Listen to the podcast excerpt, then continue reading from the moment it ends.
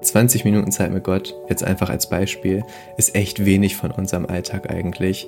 Aber sie sind so unfassbar wertvoll und können uns, glaube ich, viel mehr geben, als das jetzt irgendwie eine Social-Media-Plattform, auf der wir drei Stunden rumhängen, äh, das jemals geben kann.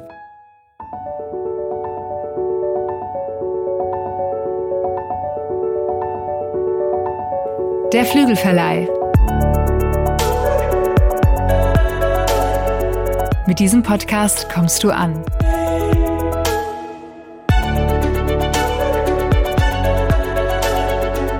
Bei Gott und bei dir.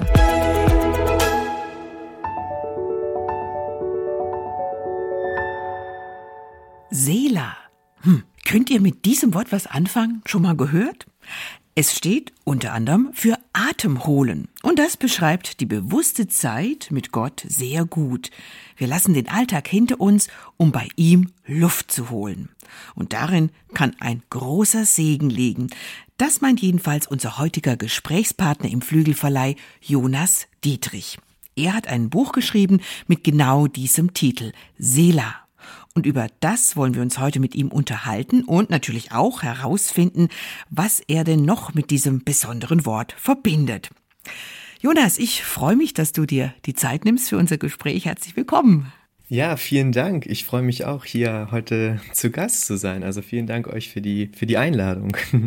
Sehr gern. Und ich begrüße auch meinen lieben beflügelten Kollegen Hannes Böhm, der natürlich wunderbarerweise wieder mit von der Partie ist. Und ich bin jedenfalls jetzt schon mal ganz gespannt auf unsere Runde. Ja, danke Sigrid. Auch von mir ein Hallo in die Runde.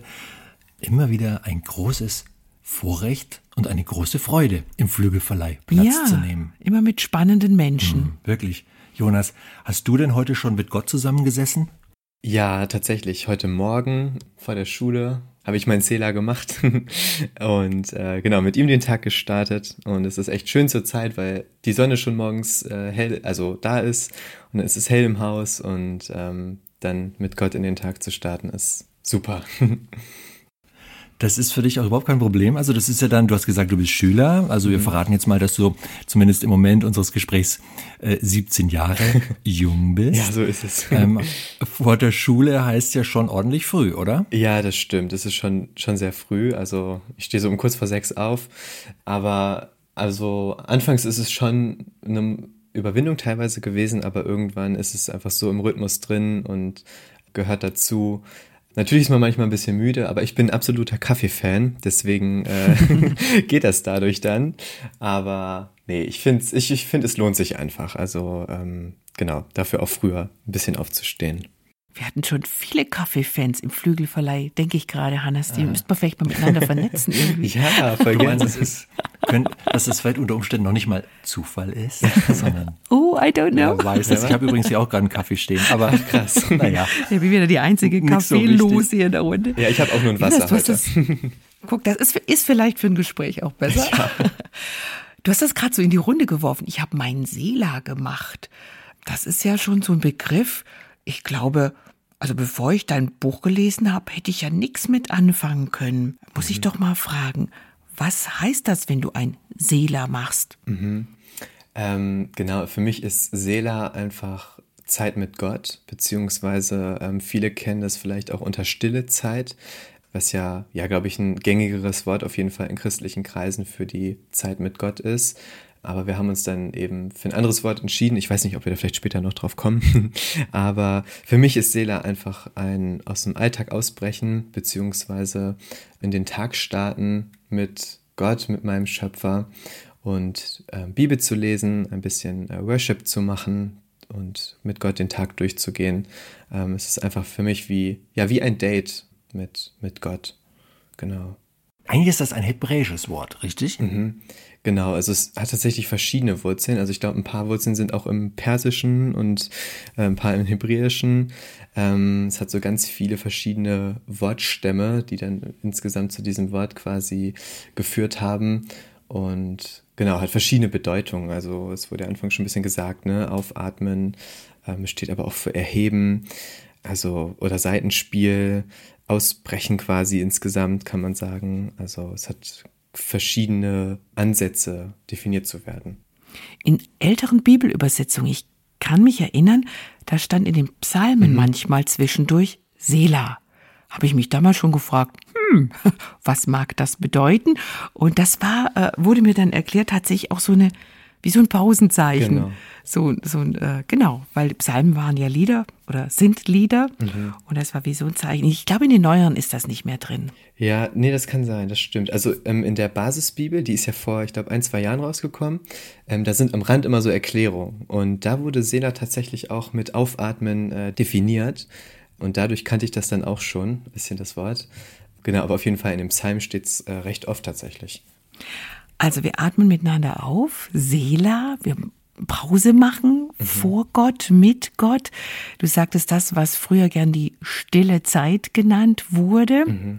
Kenne ich auch so, diesen Ausdruck. Ähm, passt vielleicht nicht immer so. Wie ist es bei dir? Ist das dann tatsächlich ganz still oder kannst du auch mal eine ganz laute Seele machen?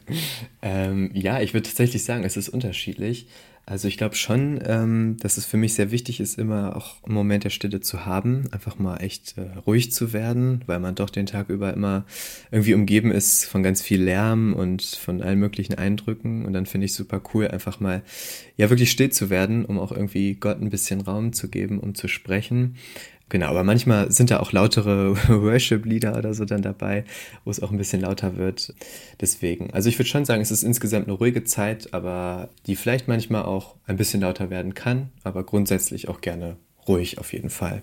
Dein Buch heißt Sela, deine Zeit mit Gott. Im Untertitel steht Beginne heute und lass dich verändern. Dieses Buch hast du zusammen mit der Ronja Aselmann mhm. geschrieben. Ein Buch, was, ja, was dazu einladen will, diese Zeit mit Gott zu suchen, ob die nun morgens, mittags, abends ist. Genau. Das ist ja schon ein sehr zentrales Anliegen, so. Man möchte ja meinen, so als Christ, als gläubiger Christ ist das doch ist das doch überhaupt kein Problem, ist das doch selbstverständlich. Aber das ist es ja nicht unbedingt, auch aus deiner eigenen Geschichte heraus. Also du schreibst in deinem Buch, dass du viele, viele Jahre eigentlich eher so passiv Christ warst. Ähm, vielleicht magst du uns mal ein bisschen davon erzählen, wie, wie das Christsein für dich den Großteil deines bisherigen Lebens so ausgesehen hat? Ja, also auf jeden Fall. Ähm, bevor ich quasi mich selber für Jesus entschieden habe, war das Christsein tatsächlich für mich mehr so ein sonntags in den Gottesdienst gehen. Einfach weil es so durch meine Familie schon immer in meinem Leben war. Also ich wurde nie gezwungen dazu oder so. Ich hätte auch immer sagen können, nee, ich möchte nicht. Also da wurde ich, das wurde mir ganz freigelassen, aber ich bin eigentlich echt super dankbar für diese Prägung, die ich schon von Kind an hatte. Ähm, wirklich von Kinderstunde bis dann irgendwann Gottesdienste. Und das war tatsächlich alles, was mein Christsein war. Also irgendwie, es war einfach dieses Sonntags in Gottesdienst gehen. Und ja, das würde ich sagen, war früher irgendwie für mich das Christsein, bis ich dann gemerkt habe, nein, es ist noch unfassbar viel mehr.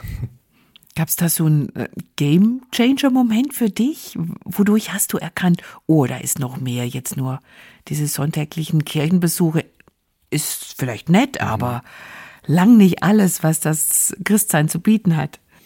Ja, auf jeden Fall. Also für mich ähm, war die erste Corona-Lockdown-Zeit eine ganz prägende Zeit. Das war ja 2020, äh, so April, Mai, wo das alles anfing mit Corona und Schulen dicht waren, Gottesdienste dann auch zeitweise gar nicht mehr in echt stattfinden konnten. Und da ist dann irgendwie ja einiges weggebrochen. Also es sollte eigentlich voll das volle Jahr werden mit Schüleraustausch und so und das war dann alles weg. Und Gottesdienste waren dann auch weg.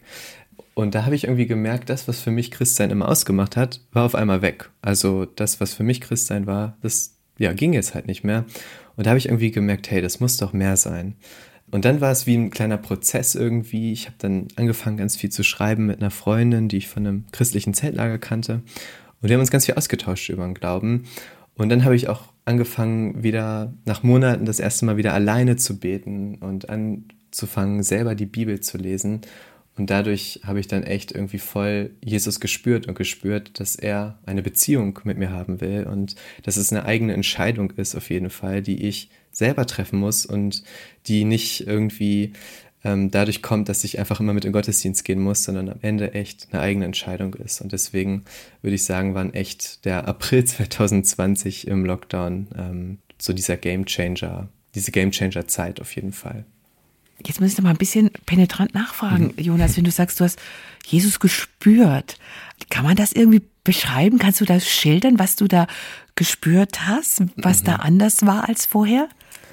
Ja, ist eine gute Frage. Ich finde es immer ähm, voll echt herausfordernd, das so zu erklären. Aber ich würde sagen, also ich kann mich noch an äh, ein Gebet erinnern, ähm, was ich irgendwie, ja, wo ich mich einfach, einfach mal wieder hingekniet habe und zu beten. Und es war einfach wie so eine Wärme um mein Herz und irgendwie, genau, ich würde sagen, es war wie so eine Wärme um mein Herz und einfach so dieses Gefühl von Frieden auf einmal, wodurch ich Jesus auf jeden Fall gespürt habe. Und das war dann immer öfters in diesen Gebeten, wo ich dann auch schließlich in einem Gebet äh, quasi mich bekehrt habe und Jesus mein Leben übergeben habe.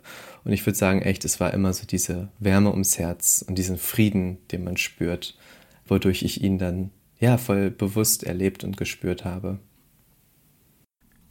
Das klingt ziemlich gänsehautmäßig, was du da erzählst und ich freue mich auch gerade zu hören, dass, ich meine, Corona war ja für die allermeisten Menschen echt eine Katastrophe mhm. eigentlich, ne? Und wenn man deine Geschichte hört, meint für dich hatte sie natürlich auch ihre Schwierigkeiten mit geschlossener Schule und allen möglichen Dingen, allen Einschränkungen und so weiter und so fort. Aber dass du durch Corona eigentlich so einen Glaubensdurchbruch erlebt hast, das ist mhm. ja schon interessant, weil gut möglich, dass das ohne Corona so gar nicht passiert wäre. Oder was denkst du? Ähm, ja, auf jeden Fall. Also im Nachhinein bin ich auch echt dankbar, dass das, dass Gott diese Zeit so genutzt hat und so rein aus meiner Sicht würde ich sagen, nee, es wäre wahrscheinlich so nicht gekommen, aber vielleicht hätte Gott auch irgendwie einen anderen Weg gefunden. also ich glaube, er äh, findet da immer einen Weg und hat in dem Fall echt das gebraucht, um mir das bewusst zu machen. Ähm, aber auf jeden Fall, also Corona hat da echt super viel zu beigetragen, weil es einfach eine Zeit war, wo jeder Zeit hatte für sich irgendwie, ne? Also man war ja voll irgendwie allein in seinem Zimmer oder Haus, man durfte sich auch nicht mehr richtig treffen und so und hatte dadurch zum ersten Mal wieder richtig Zeit nachzudenken, weil sonst bist du so im Schulstress, schreibst Klausuren, Klausuren, Klausuren und bist eigentlich gar nicht so richtig ähm, einfach mal ruhig und das hatte man eben in dieser Zeit, genau, wodurch ich dann eben auch zu, oder wodurch äh, ich dann Jesus zum ersten Mal so richtig gespürt habe. Aber ja, auf jeden Fall, ich würde sagen, Corona hat da echt auf jeden Fall einen großen, oder ja, hat den Beitrag dazu gebracht, ja. Weißt du, Jonas, ich staune natürlich auch, wenn ich das höre und jetzt zurückrechne.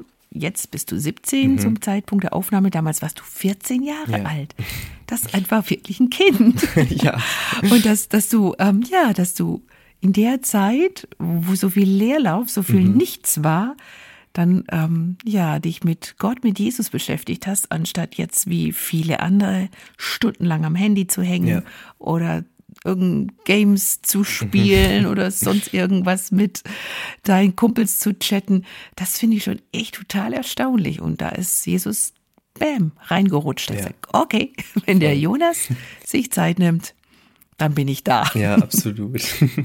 Ja, vor drei Jahren hättest du wahrscheinlich cool. noch nicht genau gewusst, was Sela überhaupt ist. Nee, gar nicht.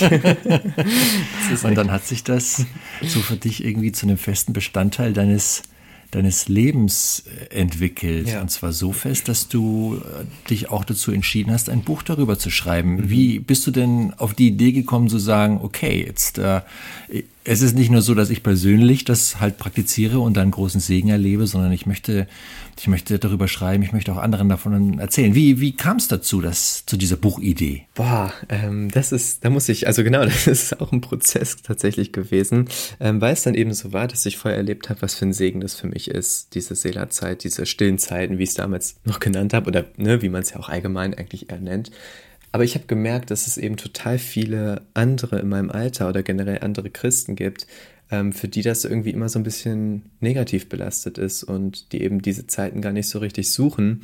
Und da ist so eine Sehnsucht in mir entstanden, das einfach weiterzugeben und auch anderen Menschen, ob jetzt jung oder alt, einfach zu zeigen, hey, da steckt voll der Segen hinter, dann ist das irgendwie, das ist einfach so, wie würde ich sagen, gewachsen. Und dann irgendwann ähm, im Sommerurlaub war das tatsächlich am Strand, kam dann plötzlich so diese Ideen in meinen Kopf. Und das ist ganz witzig, weil ich habe immer in jedem Urlaub irgendwie einen Notizblock mit. Und in dem Urlaub war es echt super, dass ich einen mit hatte. Ähm, und habe dann einfach angefangen, meine Ideen aufzuschreiben. Und irgendwie kam dann plötzlich diese Idee echt, äh, ja, ein Journal, ein Gebetsjournal irgendwie mit Inspiration und so zu machen. Ja, und ich war mir nicht direkt sicher, ob das wirklich Gottes Wille ist. Das hat dann noch mal ein paar Monate gedauert, bis ich dann auch äh, Ronja gefragt habe, was sie davon hält und so. Und dann habe ich halt immer mehr gemerkt, okay, ich glaube, das soll was werden. Ja, das so grob.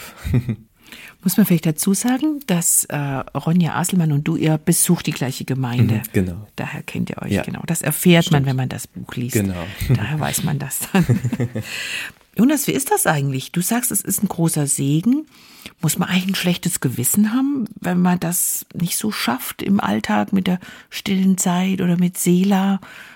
Oder mhm. was, was denkst du darüber? Nein, ich glaube auf gar keinen Fall. Also man sollte sich da auf gar keinen Fall irgendwie selbst verurteilen oder so, wenn man jetzt merkt, hey, ich verbringe irgendwie gar nicht so regelmäßig Zeit mit Gott. Ich persönlich glaube schon, dass es ein wichtiger Bestandteil ist, weil ich glaube voll, Gott will eine Beziehung mit uns haben und um in einer Beziehung zu wachsen, ist es, glaube ich, auch voll wichtig, Zeit miteinander zu verbringen. Und Gott liebt es auch, mit uns Zeit zu verbringen. Aber ich glaube auch echt, er ist einfach, ja, voll gnädig und am Ende lässt uns das, glaube ich, auch nicht besser vor ihm dastehen, wenn wir jetzt umso mehr Zeit wir mit ihm verbringen, sondern er liebt uns schon so, wie wir sind, aber ich glaube, es ist am Ende auch für uns voll der Segen, diese Zeiten zu suchen, unsere Beziehung mit Gott ähm, zu stärken, aber auf gar keinen Fall sollte man sich da jetzt ähm, irgendwie verurteilen oder ein super schlechtes Gewissen haben, weil ich glaube, es ist wirklich vielmehr ein Geschenk an uns und keine lästige Pflicht oder so, die wir jetzt abarbeiten müssen, um irgendwie besser vor Gott dazustehen. Jonas, das ist auch das, was mir eigentlich so gut gefällt an deinem Buch und wo ich mir gewünscht hätte, ich hätte das vielleicht gehabt vor 30 Jahren, als ich in deinem Alter war, dass man ja sich da keinen kein Druck draus machen soll. Das war so eine Zeit, da war so ein bisschen so dieses, wenn du das machst, dann wird dein Tag irgendwie besser oder so fast so ein magisches Verständnis. So hatte ich mhm. das äh, damals so in Erinnerung. Und es wäre für mich damals total entlastend gewesen, das zu lesen, was du schreibst, dass es eigentlich irgendwie besser macht oder dass man das jetzt sich leisten muss morgens, damit Gott einen auch segnen kann, sondern dass allein diese Zeit mit Gott zusammen zu sein in seiner Gegenwart, dass das eigentlich diesen Segen ausmacht. Mhm. Und das, finde ich, kommt schön rüber. Ich weiß nicht, wie es dir ging, Hannes, du das mhm. auch so empfunden hast. Ja, das stimmt. Das habe ich auch so empfunden. Gleichzeitig fand ich es auch interessant. Ich, meine, ich glaube, viele Leute, wenn man mal eine Umfrage machen würde, so unter gläubigen Christen. Wie schaut's denn aus mit deiner stillen Zeit? Wie oft machst du die? Machst du die regelmäßig und so weiter? Ich glaube, dass viele Leute von denen, die es nicht so auf die Reihe kriegen, aus welchen Gründen auch immer, sagen würden, ja, mein Alltag ist so voll, ich habe einfach, da ist kein Platz, ich weiß nicht wann, ich krieg's einfach nicht unter. Und da fand ich auch, Jonas, dein Bild ganz schön, wo du mal so ein bisschen das Zeitbudget, das wir so allesamt haben, mhm. unter die Lupe genommen hast und das so ein bisschen ausbreitest. Vielleicht magst du uns da ein bisschen was zu erzählen, wie du da rangegangen bist? Ja, genau. Also in der Rechnung geht es eben darum, einfach erstmal grundsätzlich, wie viel Zeit haben wir überhaupt jeden Tag. Ne? natürlich, wir haben 24 Stunden ähm, und davon habe ich einfach mal so pauschal acht Stunden für Schlaf äh, abgezogen. Für die einen ist das sehr viel, für die anderen ist das zu wenig, aber ich glaube, das ist so das Durchschnittliche, was äh, gesund wäre. genau, und deswegen haben wir das abgezogen und sind dann bei 16 Stunden, die wir eben am Tag zur freien Verfügung haben. Und natürlich ähm, muss man da beachten, dass jeder irgendwie so sein äh, Hauptding hat, sage ich mal, irgendwie von wegen ähm, Schule habe ich ja auch oder Uni oder Arbeit. Aber das, wenn wir einfach mal von 20 Minuten Zeit mit Gott ausgehen, das im Grunde nur 2,1 Prozent ungefähr unseres Tages sind und eigentlich echt gar nicht viel, weil es ja oft so ist, dass wir sagen, wir haben irgendwie keine Zeit. Aber da habe ich mich mal so ehrlich gefragt, okay, auch wenn ich das sage, womit verbringe ich denn eigentlich diese Zeit, die ich ja für andere Dinge nicht habe, ne? Und dann ist, glaube ich, echt heutzutage vor allem so dieses Social Media Ding ein voll großes Ding. Und mit dieser Rechnung ähm, über unsere Zeitnutzung wollte ich halt einfach echt bewusst machen, hey, wir haben eigentlich voll viel Zeit geschenkt jeden Tag.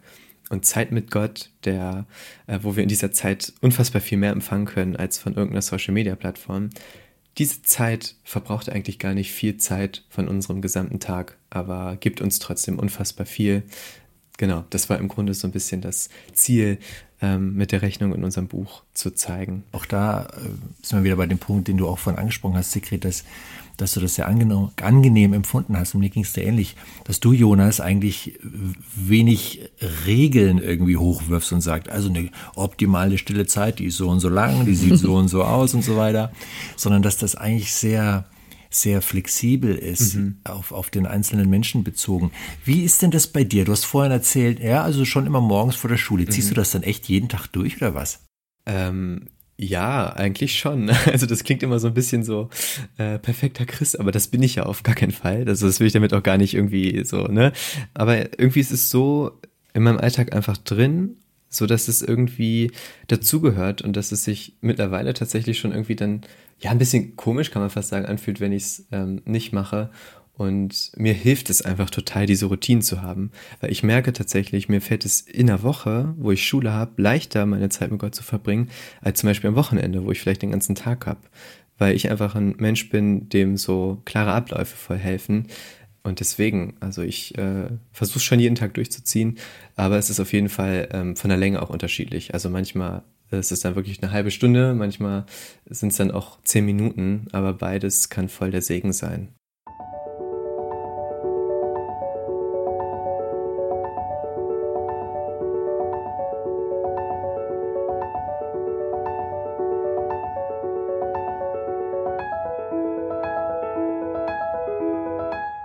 Was genau ziehst du aus dieser Zeit mit Gott? Ähm, also ich würde auf jeden Fall sagen, erstmal durchs Bibellesen voll den Input einfach. Ne? Also ähm, jetzt gerade zum Beispiel bin ich dabei, die äh, Sprüche mal wieder durchzulesen und da merke ich einfach immer wieder, wow, das ist echt viel. Ähm, und es gibt mir irgendwie so ein, ähm, ja, wie so eine Art Handlungsmaßstab auch manchmal für den Tag, würde ich fast sagen. Ne? Also, dass man irgendwie echt direkt mit einem guten Input gefüllt ist und nicht als erstes mit ähm, Nachrichten und Social Media und Schule und so, sondern irgendwie erstmal einfach Gottes Wort hört oder liest. Deswegen das auf jeden Fall. Und ansonsten ähm, gibt es mir einfach voll die Möglichkeit, echt Gottes Frieden zu empfangen.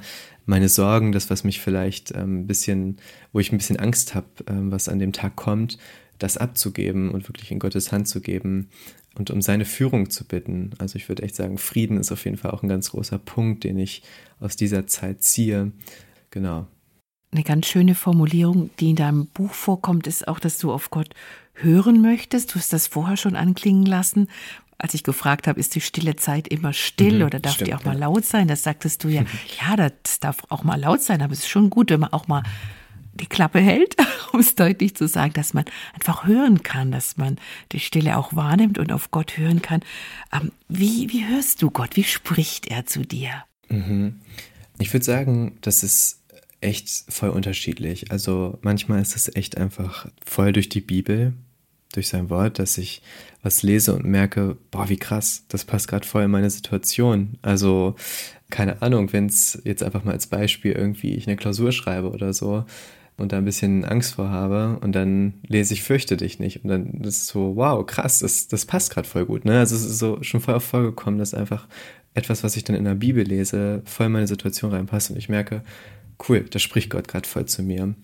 Und ansonsten würde ich sagen, ist es oft ja wie eine leise Stimme in meinem Herzen. Also ist man irgendwie einfach im Herzen so ein, ja, wie so einen leichten Ruf verspürt, dass Gott zu einem spricht wo man natürlich, wo es manchmal dann so ist, hm, ist das jetzt wirklich Gottes Stimme, aber ich würde sagen, genau, es ist auf jeden Fall so dieses leise zum Herzen sprechen. Also es ist jetzt nicht irgendwie, dass ich akustisch ihn höre oder so, aber auf jeden Fall würde ich sagen, durch die Bibel und durch ja, Eindrücke einfach in meinem Herzen.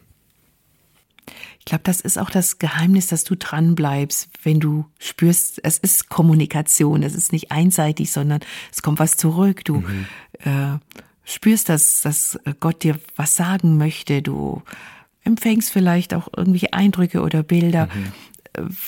Wie erlebst du das, wenn es mal eine Weile da nichts gibt, wenn du das Gefühl hast, hm, also heute nehme ich da jetzt gar nichts raus aus meiner Seelerzeit. Heute war irgendwie ja, Schweigen im Karton. Mhm, auf jeden Fall, das hat man oft. Also es ist wirklich nicht so, dass ich jeden Morgen voll krass Gottes Stimme höre oder so. Ähm, und das ist, glaube ich, auch wichtig, sich klar zu machen. So unsere Seelerzeit ist nicht jedes Mal voll der Gamechanger-Moment, sondern manchmal ist es auch einfach so, dass man jetzt nicht voll den krassen Eindruck hat, ähm, so wie du es gerade gesagt hast.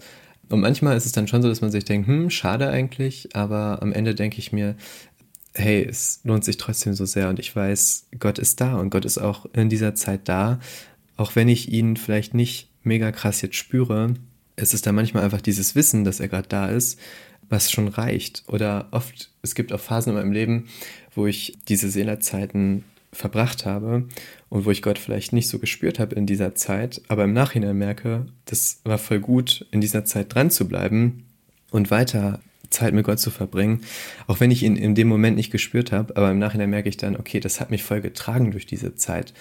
Deswegen, also für mich ist wirklich dieses Wissen, hey, Gott ist da und am Ende ist es nicht von meinen Emotionen abhängig, das, was mich dann ermutigt oder ja, mich ermutigt dran zu bleiben, auch wenn ich Gott ähm, vielleicht nicht jedes Mal super krass und eindrücklich spüre. Also ich höre raus bei dir, es ist auch Disziplin ein Stück weit. Mhm. Das ist dranbleiben, zu sagen, auch wenn es nicht jetzt immer total ähm, was abgeht, ich bleibe dran. Und du sagtest auch, vorher hast du das Wort Routine verwendet. Du hast es einfach etabliert in deinem Tagesablauf. Bist ein Early Bird, du machst ja. das früh, morgens. Ein Buch steht auch, man kann das natürlich auch zu jeder anderen Fall. Zeit machen, genau. wenn man morgens ein bisschen nicht so gut in die Gänge kommt. Wie, wie sieht's aus mit Routine? Da könnte man ja auch denken, na ja, manches wird schon auch langweilig. Ähm, Hast, hast du da so einen Tipp, was man machen könnte, wenn man denkt, Mensch, jetzt wird's irgendwie öde. Ich mache jeden Morgen das Gleiche seit einem halben Jahr. Ähm, Mhm. Was, was würdest du da raten? Ähm, auf jeden Fall, was mir immer wieder hilft, ist einfach Kleinigkeiten zu ändern. Also ich hatte auch mal so eine Phase, ähm, wo ich irgendwie genau diesen Gedanken hatte, irgendwie ist es jeden Morgen gleich und es ist irgendwie ein bisschen öde. Ähm, und dann dachte ich mir, hey, bau doch einfach mal Worship auch in deine Seelerzeit ein, also Lobpreis. Einfach ein, zwei Lieder anmachen und vielleicht mitsingen oder einfach im Herzen mitsingen.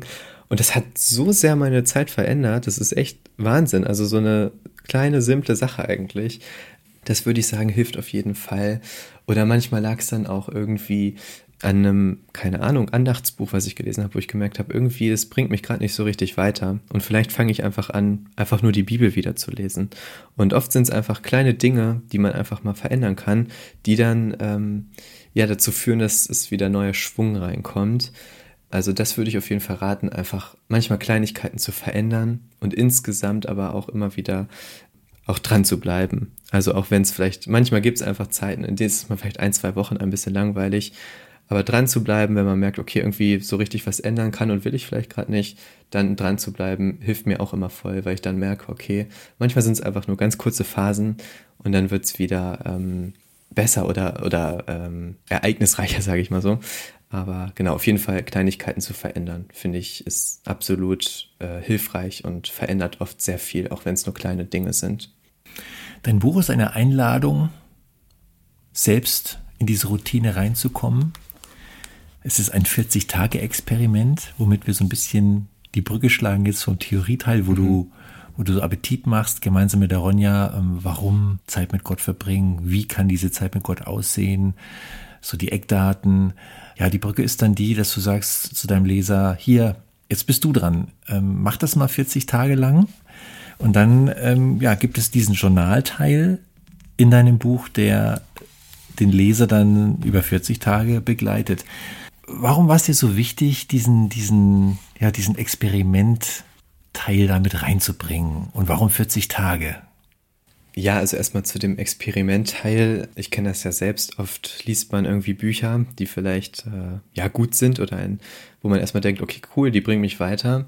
Aber dann ist es ja meistens so, dann hat man das gelesen, denkt sich, ja, cool, und dann legt man das ins Regal und hat dann irgendwie schnell wieder was vergessen oder praktiziert dann Dinge, die in dem Buch vielleicht so als Tipps geraten wurden, gar nicht mehr so in seinem Leben. Und da dachte ich mir, okay, wie cool wäre es einfach ein Journal, wo man direkt damit starten kann. Also man hat es gelesen und kann theoretisch am gleichen Tag oder einen Tag später direkt mit dem, was man gelesen hat, das umsetzen und hat dafür 40 Tage Zeit. Also man kann dann in diesen 40 Tagen auch, wie ich es gerade schon gesagt habe, immer mal wieder kleine Sachen ähm, vielleicht verändern und 40 ist ja auch eine Zahl, die in der Bibel häufig vorkommt. Also Jesus war ja zum Beispiel 40 Tage ähm, in der Wüste oder in ganz vielen verschiedenen Geschichten, sodass wir irgendwie so ein bisschen auf diese 40 gekommen sind. Äh, wir haben immer wieder überlegt, so zwischen 30 und 40 und dann auch ein bisschen der äh, psychologische Aspekt, dass es so zwischen 30 und 40 Tage braucht bei den meisten Menschen, um ja eine Gewohnheit zu etablieren. Und das würde ich sagen, waren so die Punkte, die uns dazu geführt haben, 40 Tage und auch direkt ein Experiment. Und genau dieses Journey soll halt auch so ein bisschen die Leute mitziehen. Ne? Also, dass man nicht so ins kalte Wasser geworfen wird, sondern direkt eine Möglichkeit hat, diese Zeiten zu verbringen. Und keine Ausrede mehr zu sagen, oh, ich habe gerade kein Tagebuch zur Hand, kein Heft. Ja, genau. Was, was ich auch, direkt drin. Was ich auch cool finde, das passt auch gut, was du ähm, vorher sagtest, so Routinen mal ein bisschen ändern, kleine Veränderungen. Ihr mhm so übers Buch verteilt immer mal wieder so QR-Codes, wo man genau. entweder ein Lied anwählen kann oder eine Andacht oder mhm. es ist noch alles drin, irgendwie Material, Predigen, Bibelstudienmaterial, genau. genau. Einfach als Anregung. Also Handy, das man sowieso irgendwie wahrscheinlich in der Nähe hat. Wobei, du tust während deiner Seelerzeit in die Schublade, fand ich auch cool, Klammer zu. ja, Handy rausholen, QR-Code äh, äh, Scanner dran halten und dann vielleicht mal eine, ein Lied hören zwischendurch. Das ist schon im Journal quasi so eine Serviceleistung. ja, kann man so sagen. Coole Idee. Ich frage mal andersrum. Jonas, was, was verpasst man eigentlich, wenn man nichts aufschreibt? Also ihr habt ja jetzt hier bisschen Raum für Gedanken, für Notizen, eben diesen Journal-Teil. Mhm. Vielleicht denkt jemand, na ja, also kann ich ja alles schon machen, aber wozu soll ich das aufschreiben? Ja, auf jeden Fall eine gute, berechtigte Frage. Ähm, ich würde sagen, ähm, es hilft einfach voll. Also man sagt ja oft von der, von der Hand in den Kopf, glaube ich. Ne? Ähm, also mir hilft es voll, Dinge aufzuschreiben, um sie dann im Gedächtnis zu behalten. Und ich glaube, das ist auch generell echt, dass es Menschen voll hilft, wenn man ähm, genau die Dinge aufschreibt und dadurch verinnerlicht man sie, sie glaube ich, auch noch mehr. Und zum Beispiel auch mit diesem, wofür man dankbar ist, das aufzuschreiben, ist manchmal gar nicht so einfach, glaube ich, weil man erstmal überlegen muss, okay, wofür bin ich gerade überhaupt dankbar? Und wenn man da wirklich überlegen muss und was aufschreiben muss, ich glaube, dann denkt man auch noch mehr darüber nach. Das sind auf jeden Fall Aspekte, um sich das auf jeden Fall irgendwie besser zu merken. Und ähm, was ich auch cool finde, ist, dass man dann im Nachhinein nochmal gucken kann. Also so, wenn man jetzt wirklich ein also das sind jetzt ja 40 Tage, da kann auch natürlich viel passieren. Aber wenn man jetzt ein Notizbuch hat, wo man über ein Jahr hinweg immer seine Gedanken aufschreibt und vielleicht Gebete, kann man ja später gucken, wo stand ich eigentlich vor einem Jahr und wo stehe ich jetzt? Welche Gebete haben sich erhört oder wurden erhört? Oder was habe ich vielleicht heute Morgen eigentlich gelesen in meiner stillen Zeit? Also manchmal vergisst man das dann ja vielleicht auch. Und dann kann man auch mal reingucken und sieht, ah, stimmt, darum ging's. Und ähm, genau, also es hilft, glaube ich, voll einfach als Erinnerung und um sich das besser zu verinnerlichen. Mhm, also man kann sagen, jetzt diesen Journalteil, den kann man sich so vorstellen, es ist immer eine Doppelseite für jeden Tag. Jeder, jede Doppelseite oder jeder Tag ist überschrieben mit einer Bibelstelle, die du rausgesucht hast, beziehungsweise die ihr rausgesucht habt. Und dann gibt's eigentlich drei Abschnitte. Einmal diesen Abschnitt, das nehme ich mit. Das ist eigentlich so der, der größte Abschnitt vom Platz her. So was nehme ich jetzt aus dieser Zeit, die ich jetzt verbracht habe, diese Seelerzeit, was, was, was nehme ich da mit raus? Was habe ich da jetzt irgendwie gewonnen. Der zweite Abschnitt ist, was du gerade gesagt hast, dieses Wofür bin ich gerade dankbar. Und der dritte Teil ist, äh, dritte Abschnitt ist dieses mein Gebet. Wo, wofür bete ich konkret? Was ist, was habe ich gerade für mhm. Gebetsanliegen? Das finde ich wirklich eine interessante Mischung. Da stellt sich mir die Frage, wieso, wieso habt ihr euch ausgerechnet für diese drei Parts entschieden, so als, als feste Parts in, für so eine, um das schriftlich festzuhalten?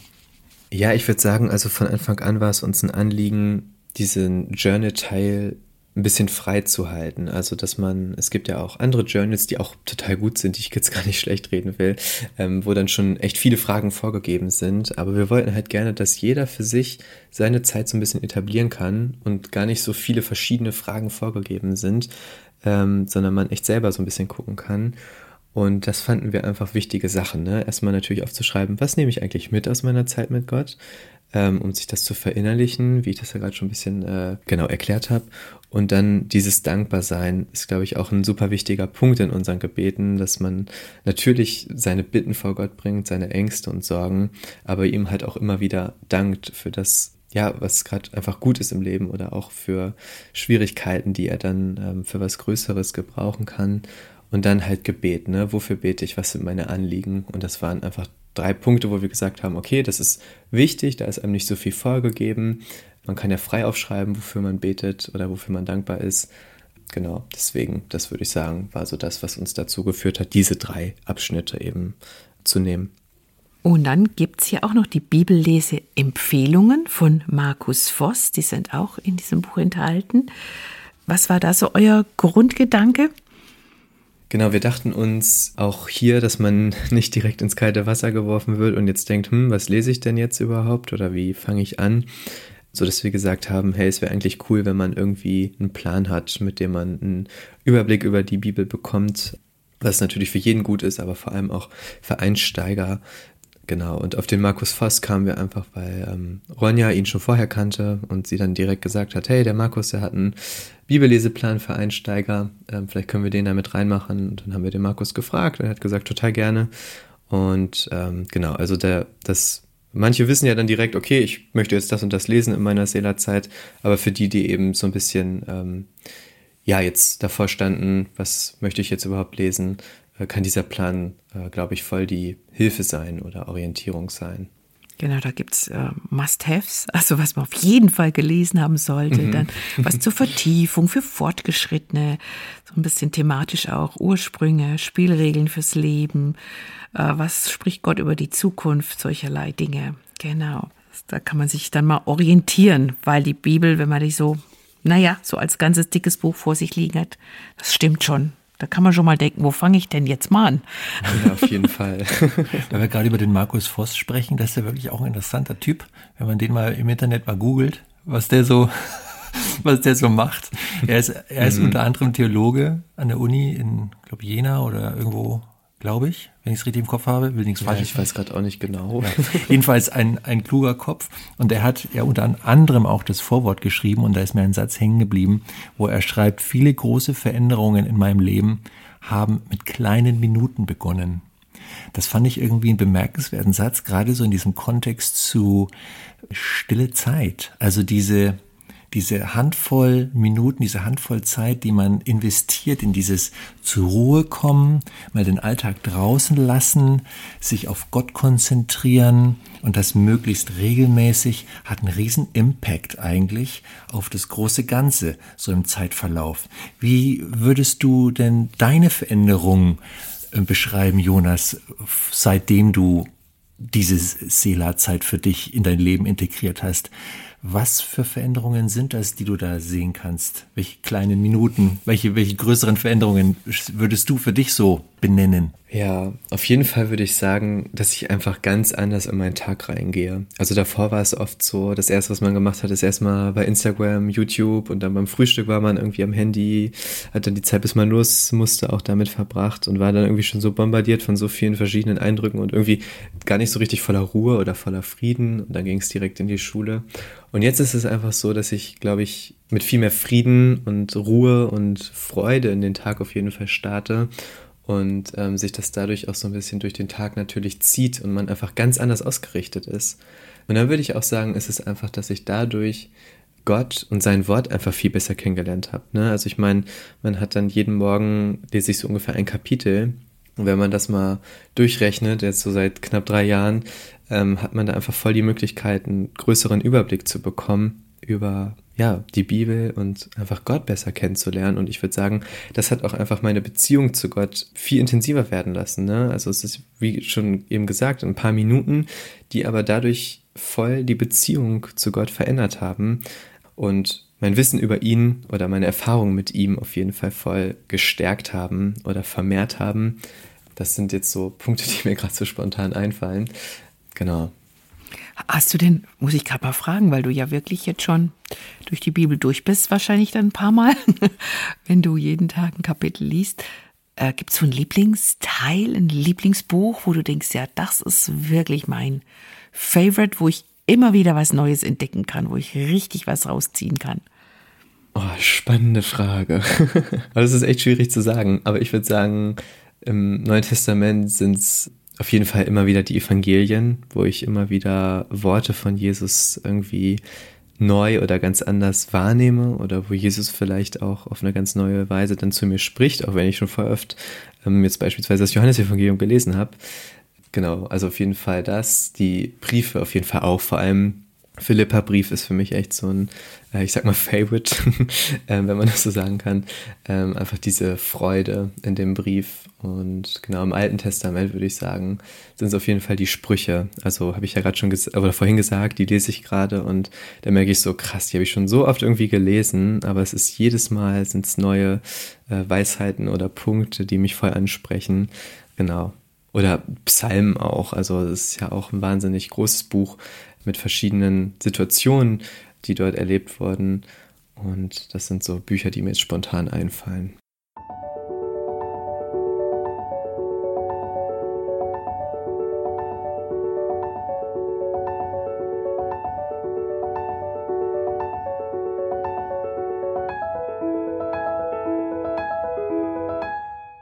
Was mich interessieren würde, Jonas, ist, Du sagst jetzt seit drei Jahren machst du eigentlich regelmäßig diese Sela-Zeit. Kriegst du das irgendwie von deinen, von deiner Umwelt, von deinen Mitmenschen gespiegelt, sprich Familie, Freunde, Bekannte, dass sie sagen, also irgendwie bist du so und so, also bist du seit einer Weile so und so drauf oder, also kriegst du da irgendwie so ein Feedback von deiner, von deinem Umfeld? Und merken die Leute um dich rum, dass du deinen Lebensstil so ein bisschen geändert hast? ähm, ja, auf jeden Fall. Also ich glaube, gerade Schule ist ja ein Ort, wo ich mich natürlich viel aufhalte. Und dort ist es dann schon oft so, dass Klassenkameraden sagen, krass, es ist so früh, aber du bist schon so irgendwie fröhlich und so, ja, keine Ahnung, voller Frieden und alle sind noch so voll verschlafen, haben eigentlich keinen Bock auf den Tag und du bist schon so motiviert und so. Woher kommt das denn? Was natürlich auch immer dann gute Möglichkeiten sind, um irgendwie vom Glauben zu erzählen. Oder auch heute hat erst eine Mitschülerin gesagt, du wirkst, du wirkst heute so voller Woher kommt denn das? Und deswegen, das würde ich schon sagen, also vor allem von Klassenkameraden hört man das, weil das sind eigentlich so die ersten, die man nach seinem Seela sieht. Genau. Und deswegen, also würde ich schon sagen, es sind vor allem so dieses, dass man irgendwie mehr voller Frieden, geerdeter wirkt und auch ähm, fröhlicher auf jeden Fall, was man dann schon oft ähm, gefeedbackt bekommt. Und insgesamt hat sich ja natürlich ähm, in drei Jahren wächst man ja in seinem Glauben und die Menschen merken halt immer mehr irgendwie, dass man da mit unterwegs ist. Aber ja, das sind so Eindrücke, die ich oft äh, wiedergespiegelt bekomme. Das ist schon cool. Also 14 warst du, als du das entdeckt hast. Jetzt bist du 17. Mit 16 hast du das Buch geschrieben. Ich habe gerade so überlegt, Mensch, was soll denn da noch kommen? wenn, wenn, wenn, du in dem Tempo weitermachst. Ja. ja. Da haust du ja mit 19 Bestseller raus oder so. Ach, mal gucken. Aber gibt es irgendwas, was Gott dir aufs Herz gelegt hat? Oder vielleicht darf man das jetzt auch noch nicht so öffentlich preisgeben, aber pupfert es schon im Herzen, wo du denkst, dass Gott vielleicht da noch dich für irgendwas in dieser Richtung äh, gebrauchen möchte? Oh, ähm, also ich würde sagen, aktuell ist es jetzt nichts Konkretes. Ich genieße gerade einfach voll den Release immer noch von Sela und dort kommen jetzt ja auch so ein paar Veranstaltungen und so, wo wir ein bisschen das Buch auch ähm, darüber sprechen dürfen, worauf ich mich voll freue und was ich auch gerade voll genieße.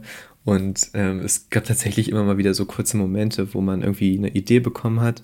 Aber ich habe immer gemerkt, okay, nee, das ist nicht so richtiges Feuer da. Und deswegen will ich da auch gar nicht irgendwie jetzt überstürzen oder so, sondern echt wieder darauf warten, dass man einfach ein Feuer bekommt. Und ja, ich will einfach spüren, dass es wirklich Gottes Wille ist und will mich da jetzt nicht in irgendwas reinstürzen. Aber ich bin auf jeden Fall voll offen und hätte prinzipiell auf jeden Fall Lust auf neue Projekte. Aber es muss auf jeden Fall äh, ja so geführt werden Und aktuell genieße ich einfach total das Seela-Buch erstmal, ja. Müssen wir Prediger zitieren. Alles Vorhaben unter dem Himmel hat seine Zeit. Ja. Naja, und momentan bist du on fire für, für diese Seela-Zeit und möchtest dafür werben, dass auch andere Menschen ja, dieses Element in ihren Alltag integriert bekommen. Und das tust du mal mindestens mit diesem Buch. Du hast gerade gesagt, hier und da stehen auch mal nochmal irgendwie Veranstaltungen an. Was ich gesehen habe bei deinem Instagram-Account, genauso wie auch bei dem von der Ronja Aselmann, dass ihr dazu einladet, dass man doch zusammen dieses 40-Tage-Experiment durchführen könnte, so als Gruppe. Vielleicht magst du da kurz noch was dazu sagen. Ja, genau. Ähm, die Idee hatte tatsächlich die Ronja damals, oder was heißt damals, ne? Also vor in der Zeit, wo wir das geschrieben haben. Wie cool wäre es denn, wenn wir eine Telegram-Gruppe eröffnen, um einfach, ja, die Leute dahin einzuladen und um jeden Tag einfach eine kurze Motivation zu schicken, um auch wirklich dran zu bleiben. Ähm, weil wir beide wissen, dass es ähm, am Anfang gerade nicht so easy ist. Genau, so dass wir dann gesagt haben, hey, wir erstellen eine Telegram-Gruppe und haben jetzt am 1. April ähm, in diesem Jahr, also 2023, damit gestartet, der Telegram-Gruppe mit dem 40-Tage-Experiment, dass man es zusammen macht. Und jetzt immer so, dass wir im Wechsel reinschreiben. Also den einen Tag schreibt Ronja einen kurzen Impuls und den anderen Tag dann ich. Manchmal ist es, dass wir zu dem Bibelvers, der an dem Tag dran ist, was Kleines schreiben. Und manchmal ist es auch einfach so ein, hey, bleib dran. Und das ist, glaube ich, auch für viele Menschen voll die Hilfe, oder haben wir schon oft gehört, dass es voll die Hilfe ist, einfach für sie zu wissen, da sind noch voll viele andere, die gerade auch diese Zeit verbringen. Habt ihr vor, das zu wiederholen? Immer wieder mal anzubieten oder ist das jetzt so eine einmalige Geschichte, die jetzt gerade läuft, wo wir hier den Podcast aufnehmen? Nee, wir haben auf jeden Fall vor, das nochmal zu wiederholen. Also geplant ist so wahrscheinlich im Sommer nochmal. Wann genau gucken wir nochmal. Aber wir wollen das auf jeden Fall dann schon gerne so zwei, dreimal im Jahr machen und neu starten, weil man jetzt auch schon von einigen gehört hat, dass sie jetzt bei der ersten Challenge irgendwie noch nicht so richtig wussten und so, aber dann bei der nächsten gerne dabei wären. Deswegen ist es auf jeden Fall keine einmalige Aktion, sondern schon noch mehrmals geplant. Okay, das ist, das ist eine wichtige Info, gerade für dich, liebe Zuhörerinnen, lieber Zuhörer, je nachdem, wann du diese Folge hier hörst, ob du sie relativ frisch nach der Veröffentlichung hörst, dann stehen die Chancen höher, dass du vielleicht, wenn du Lust hast, selber auch nochmal eine Chance hast, bei so einer Telegram-Gruppe dabei zu sein. Check da einfach mal den Instagram-Account von Jonas Dietrich beziehungsweise von der Ronja Aselmann aus. Dann bist du da auf dem Laufenden. Ja, das vielleicht nochmal so zu dem Ding. So insgesamt, lieber Jonas, was wünschst du dir denn für das Buch, beziehungsweise wer sollte das Buch aus deiner Sicht lesen? Weil mein erster Gedanke war, das erste Mal, wo ich von dem Buch gehört habe und gehört habe, okay, da schreibt jetzt ein 16-Jähriger über das Thema Stille Zeit, das ist doch dann bestimmt auch für Gleichaltrige gedacht. Aber wie ich dann das Konzept gesehen habe und auch das Manuskript, dachte ich, nee, nee, das ist jetzt kein Jugendbuch, obwohl es von einem Jugendlichen geschrieben worden ist. Was, wen hast du denn so vor Augen? Wer sollte aus deiner Sicht dieses Buch lesen? Für wen wird das ein Gewinn sein? Ja, also prinzipiell haben Ronja und ich natürlich am Anfang schon an die jüngere Gruppe gedacht, ne? Also ich sag mal so ab meinem Alter aufwärts. Aber wir haben gemerkt, dass es tatsächlich auch ganz viele Menschen lesen, die schon total lange im Glauben dabei sind und ähm, irgendwie durch Ronja natürlich ähm, auch viele Mütter, die es jetzt lesen oder ähm, auch ja, noch, noch ältere Menschen und denen das auch voll viel gegeben hat, das Buch, womit ähm, ich persönlich gar nicht so gerechnet habe und merke, okay, es spricht tatsächlich auch andere Menschen an, auch wenn natürlich viele Dinge einfach aus meiner Sicht, aus meinem Leben, äh, wenn ich von der Schule oder Klausuren rede, äh, geschrieben sind, die andere dann vielleicht gar nicht mehr so haben in ihrem Leben. Deswegen merke ich da, dass einfach meine Vorstellungen irgendwie voll damit äh, übertroffen worden sind und es auch ganz andere Zielgruppen noch erreicht. Deswegen würde ich sagen, mittlerweile habe ich da gar nicht mehr so einen konkreten, eine konkrete Person jetzt vor Augen, für die das geeignet ist. Aber ich würde sagen, auf jeden Fall für jeden, der einfach Lust hat, ähm, seine Beziehung mit Gott zu stärken und vielleicht auch einfach neu zu beginnen mit der Zeit mit Gott. Vielleicht war die stille Zeit bis jetzt irgendwie mehr so ein Hm und dass es jetzt einfach zu einem, ja, ganz neuen Erlebnis wird. Aber auch genauso gut vielleicht für Menschen, die noch echt gar nicht so richtig viel mit dem Glauben zu tun hatten. Also das erlebe ich auch, dass ähm, einige aus meiner Schule das dann irgendwie gekauft haben ähm, die noch gar nicht so viel mit dem Glauben zu tun haben. Deswegen, ich würde tatsächlich echt sagen, da ist gar nicht mehr so ein konkretes Bild vor meinen Augen, ähm, sondern ich glaube, es ist echt, ja, wie gesagt, für jeden, der da diese Sehnsucht hat. Schön zusammengefasst, lieber Jonas. Auch eine schöne Abrundung für unser Gespräch. Absolut. Sigrid, hast du, willst du noch unbedingt irgendetwas wissen? Ich, ich bin nur immer so erstaunt, was, was Jonas in seinen jungen Jahren schon so alles zustande gebracht hat und mit wie viel Feuereifer er das auch zu Papier gebracht hat und umsetzt. Das darf ich ja als Mutter eines fast gleichaltrigen Sohnes, darf mich das doch mit Staunen erfüllen. Vielen Dank. Ja, ah, ich glaube, da sprichst du stellvertretend für viele Eltern mit Kindern in dem Alter. So. Ah ja, wie dem auch sei. Schön, ja, gut. Lieber Jonas, dann vielen, vielen Dank für deine Zeit, für das Gespräch und dafür, dass du dieses wunderbare Buch zusammen mit der Ronja geschrieben hast. Ja, sehr, sehr gerne. Vielen Dank euch für die Einladung hier. Ja, und danke auch an dich, liebe Zuhörerin, lieber Zuhörer, dass du dir die Zeit genommen hast, dieser Folge des Flügelverleihs zu lauschen.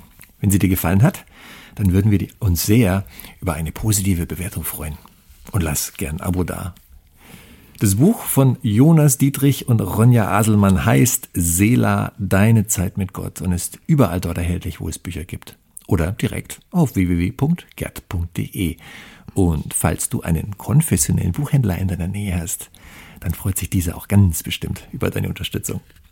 Wenn du mehr über die beiden Autoren erfahren möchtest, dann schau gern mal bei Instagram vorbei, haben wir vorhin schon gesagt. Dort sind sie aktiv. Vielleicht hat die persönliche Zeit mit Gott schon einen festen Platz in deinem Leben. Wenn das so ist, dann freuen wir uns für dich. Falls nicht, dann hoffen wir, dass du durch diese Folge vielleicht, hoffentlich, Appetit darauf bekommen hast und geben dir zum Schluss den Untertitel des Buches noch mit auf den Weg. Beginne heute und lass dich verändern.